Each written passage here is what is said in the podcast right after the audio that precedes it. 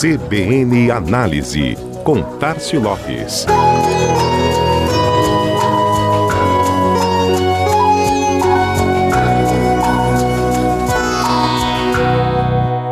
O Brasil tem uma regulamentação considerada bastante avançada quando o assunto é publicidade.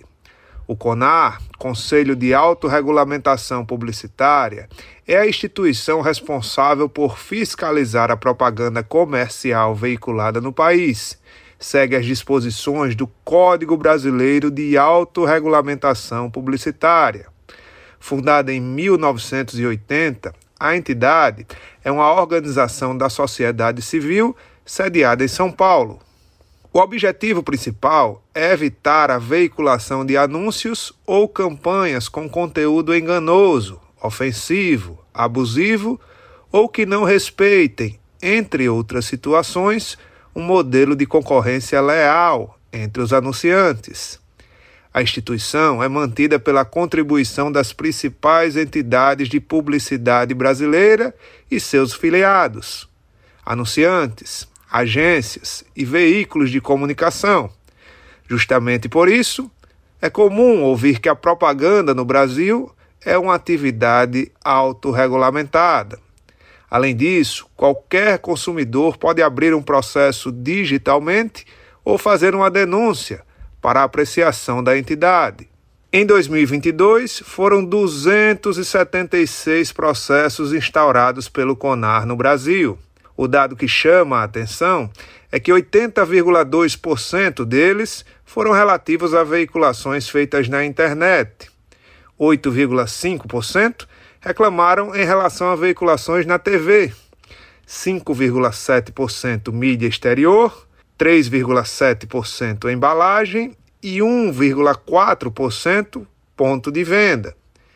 E se a internet foi a origem de quatro entre cada cinco processos abertos no CONAR no ano passado, as redes sociais responderam por mais da metade deles.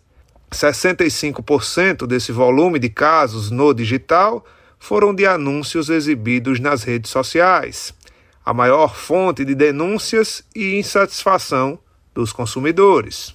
Outro dado que chama a atenção é que em 2022 o CONAR reprovou a maior parte dos anúncios analisados. Entre as campanhas e peças julgadas em 94 sessões realizadas pelo CONAR durante o ano, em apenas 14,2% dos casos, a decisão favoreceu o anunciante que veiculou aquela propaganda. 37% dos casos finalizaram com exigência de alterações no anúncio, 29,3% das denúncias acabaram em advertência e 19,4% das peças publicitárias analisadas sofreram sustações, ou seja, foram obrigadas a serem retiradas do ar. Entre os setores mais envolvidos nos processos abertos pela entidade estão bebidas alcoólicas, com 19,5%, Alimentos, sucos e refrigerantes, com 17,7% das denúncias. Moda, lojas e varejo, com 13,2%. Medicamentos, cosméticos e outros produtos e serviços para a saúde, com 9,8%.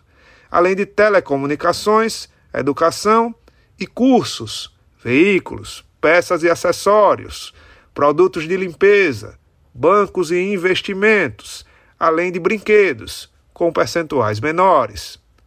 O importante é que o consumidor e principalmente o anunciante entenda que a propaganda precisa seguir regras para que conserve a transparência, a ética e principalmente a confiança nesta relação entre marca, produto e público.